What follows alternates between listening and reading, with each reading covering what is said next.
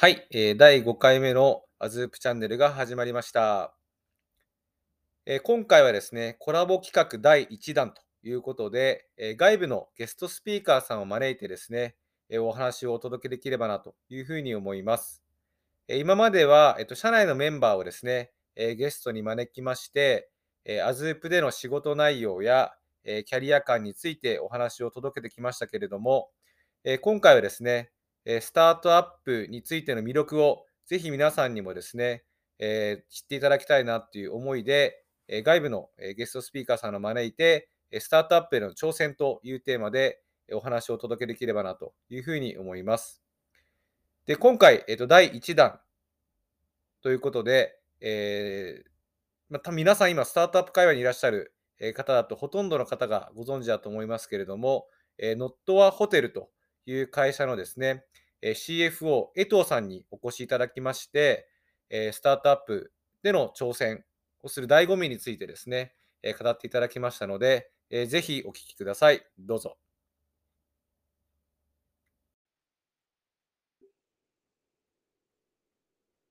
はい、えー始まりました、ズープチャンネル第5回目ですね。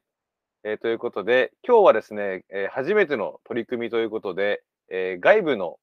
えーゲストの方にお越しいただいて、えーでポッドキャストの方をお届けしたいなというふうに思います。えー栄えある第1回目のですね、えースペシャルゲストは、えーノットアホテルで CF を務めます江藤さんに来ていただきました。よろしくお願いします。江藤です。よろしくお願いいたします。お久しぶりでございます。久しぶりです。あの簡単に江藤とのえつながりをお伝えをすると、えー大学時代の、えっと同級生でございまして、えーっと私があの創業をする時とか、まあ、ことあることに事業で悩んだ時に、えー常に相談をする、えー戦友でございます。で、えっと、あれ今ノットホテルに行かれたのっていつぐらいでしたか？はい、あの、ノットホテル自体が2020年の4月に立ち上がったので、ちょうどそのタイミングから、あの、ノットホテルの方に入ってます。でなるほど、なるほどは。はい、もうずっと社会人、新卒から同じ証券会社にいて、11年強ぐらい、その証券会社の中で、投資銀行業務という仕事をやりながら、えーいわゆるこう企業買収だったりとか、うんえーまあ、企業の上場のサポートみたいなことをやりながら、あの過ごしてきた形になります。うんうんうん。あれ JP の時は 10, 10年間でしたよ勤めたのって。そうですね。あの、11年、11年。うん JP モルガンというアメリカの米系の投資銀行にいましたこうで勤めて、もうずっと投資銀行部門で。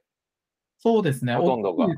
投資銀行部門という部門になって、えーうんいわゆるこう株を売ったりする、マーケット市場部門とはまた別の部門とか、うんうんマネジメントっていう運用とはこう切り離された部門で、細かく言うとその投資銀行部門っていうものの中に、えーこうお客様のご担当するカバレッジっていう部門と、それからあとは残りプロダクトっていうのがあって、えーうん。M&A をやるチームとか、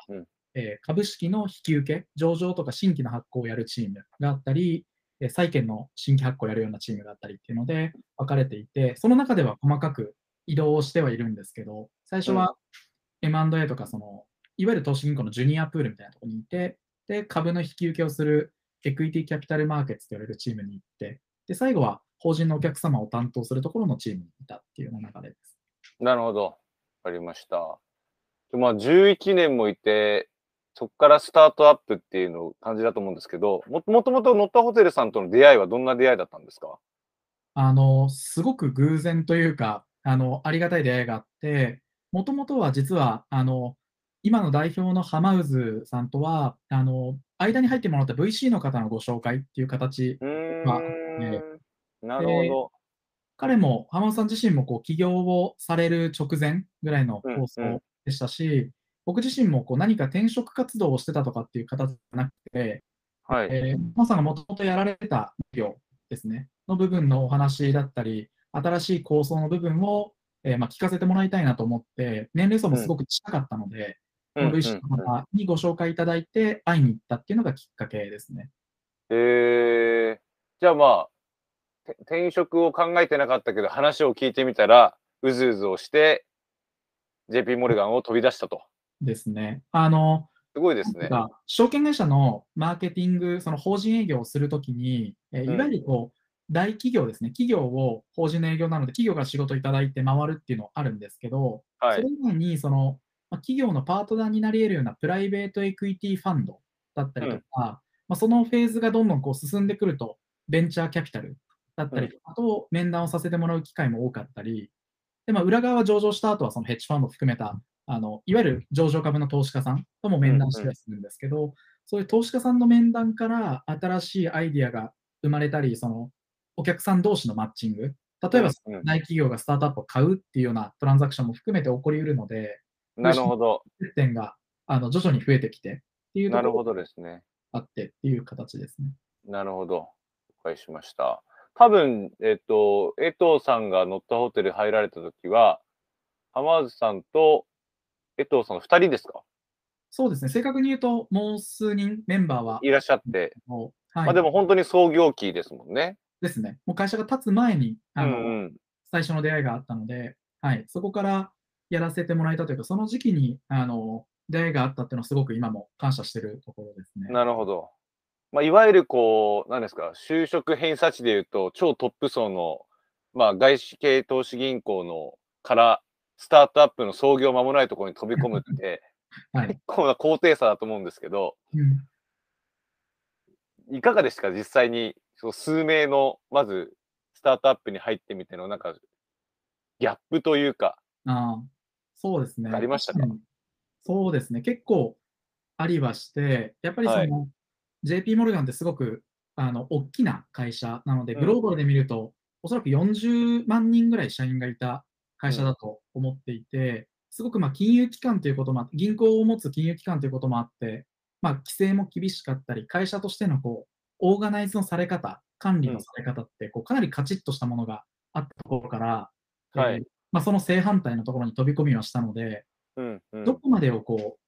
どこまで何をやってよくて、どこまで誰が決めてみたいなものが、まあ、ある意味まだはっきりしてない、ないしは何もできてない状態だったので、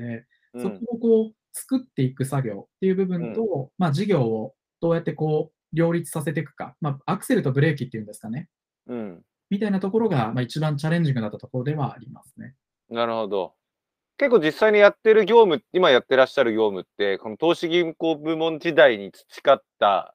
なんかそのスキルとかが結構活かされてるもんなんですか？それともなんかスタートアップに入って、よりこう一層、まあ、ケケーパビリティというか、使う筋力が増えましたか？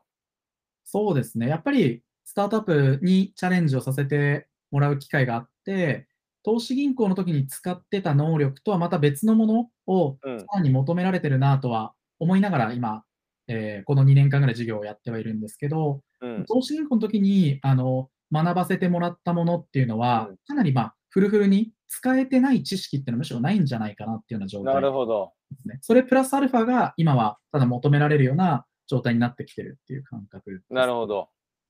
わかりました。あれ、今ってお仕事は基本的には、えっと、CFO なので、えー外部からの資金調達がメインのお仕事ですか？それともそれ以外でもなんかやらやられてるんですか？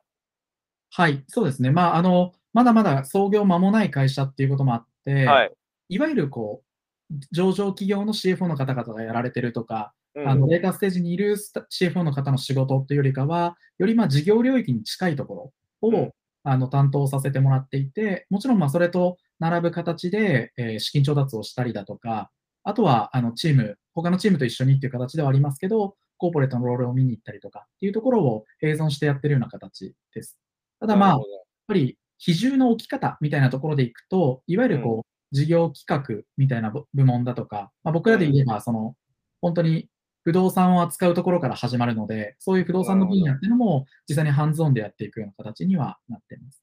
なるほどですね。わかりました。結構その、まあ、前職からスタートアップに飛び込むときって、いろいろ多分悩まれたと思うんですけど、まあ、まずはお金の面も多分全然違うと思いますし、うんえっと、まあ、不確実不確実不確実性の高いスタートアップなので、倒産する可能性も全然あるという中で飛び込んだと思うんですけれども、この不安要素うん。はどういうふうに乗り越えましたか、自分の中で？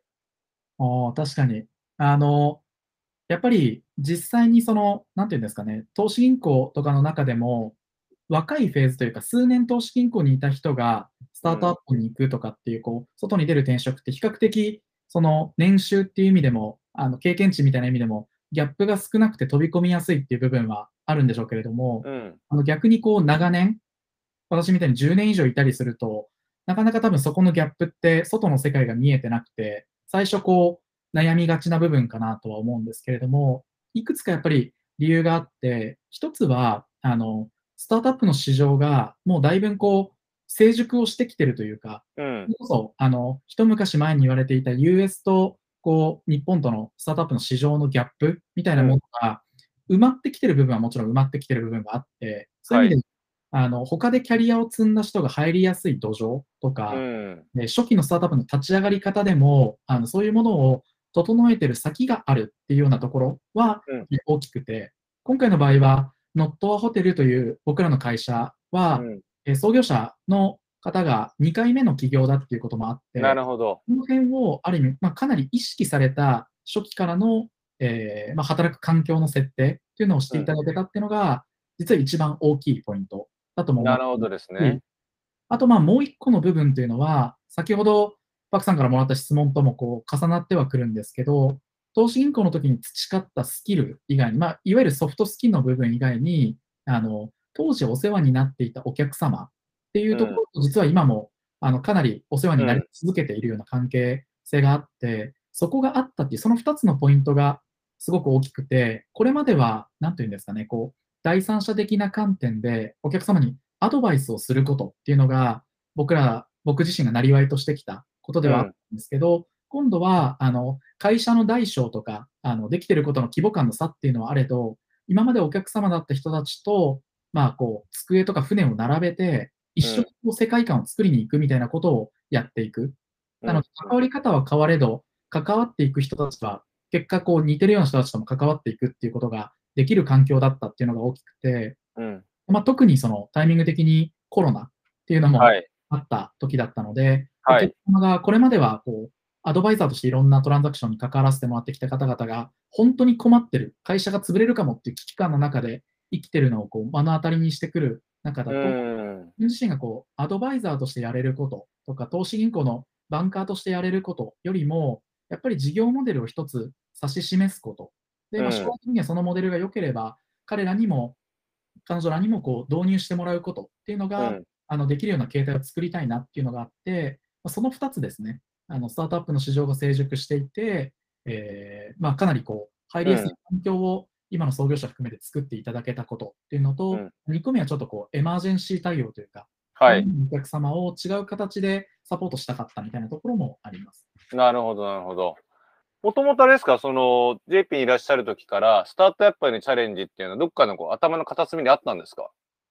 そうですね。だ今言われてみるとあったのは、すごく漠然とはしてるんですけど、それこそ22、3の時に、うん。もういきなり新卒で入ってるので、えーまあ、いわゆる15年とか、えーまあ、40歳ぐらいになった時に、えーこう役職も証券会社でいうと、一番上まで駆け上がるようなこう役職の職会になっていくので、うんうんここまで行った時に、初めてこう自分自身で事業をしてみたいなっていう思いは漠然とあって、なので、うん平たく言うとまあ40歳で起業をしたいという思いはあって。なるほどですね。はい、あの前の会社ですごくこういい環境に置いてもらってたところもあるので、そのまんまあの、まあ、バンカーとしてやり続けたいなっていう思いはあって、いわゆるこう、うんなんていうんですかね、パッとこうスタートアップに転職をしたいみたいな願望は全くなく、やるうんにう自分自身で事業を始めたいって思いはずっとありましたね。うん。なるほど。今もなんか、あの、そういった40過ぎぐらいからやりたいなって思いもありありますか？ありますね。言えるか言えないかわかんないですけど。まあ、いつかはね、いつかずっと言ってますもんね。あのその思いがあるから入れたっていうところと、その思いがあるから、あの今もこうケツに火がついて事業ができるっていうのが本音ですかね。ああ、うんなるほどですね。なんというか、40歳になったら必ず今の会社を辞めなければいけないっていうことではもちろんないと思ってるんですけれども、逆を言うと自分が40になるまで、まあ、今年36になる年なので、我々が、あと4年の間に1個形を作り上げなきゃっていうところは、自分の中でも逆算をして、常うにん。残してる部分ではあって、うん。えなんかまあ、あの、なんていうんですかね、自分一人でこう完全に会社から離れて独立をしてやるっていうのも一つの手だとは思ってますし、うん。あのまあ、この2年やってみて、一番感じるところはこう、社内独立というか、よくあるこう子会社を構えるみたいなのもいいんですけど、僕らがやっぱり暮らしのテーマをやってるので、事業領域ってかなり広いんですよ。うん。なので、まあ、その中で自分だったらこういうサービスを作るっていうのと、ノットはホテルっていうこうみんなで作ってきてるブランドの軸を、えーまあ、今はそのブランドの軸の上を歩いてってるような形ですけど、より自分軸を出したようなサービスを作っていくみたいな、えー独立の仕方、自分のやりたい事業の作り方っていうのもあり得るんじゃないかなと思って、なるほど。スタートアップを入る、辞めるみたいな、そういう単純な選択だけじゃなくて、一つのこう、大きな企業にしていくっていう意味合いでも、そういうチャレンジは自分の中でこう、それこそまあ40待たずとも常にやっていきたいなっうていうのはん。感じているところですね。なるほど。わかりました。はい、えーということで、えー本日はコラボ企画第1弾、えーノットアホテルの CFO 江藤さんに、えースタートアップでの挑戦について、えー語っていただきました。今後ですね、あのコラボ企画をどんどん増やしていきたいと思いますので、ぜひ、えっとスタートアップに興味を持っていただける方がいればなというふうに思います。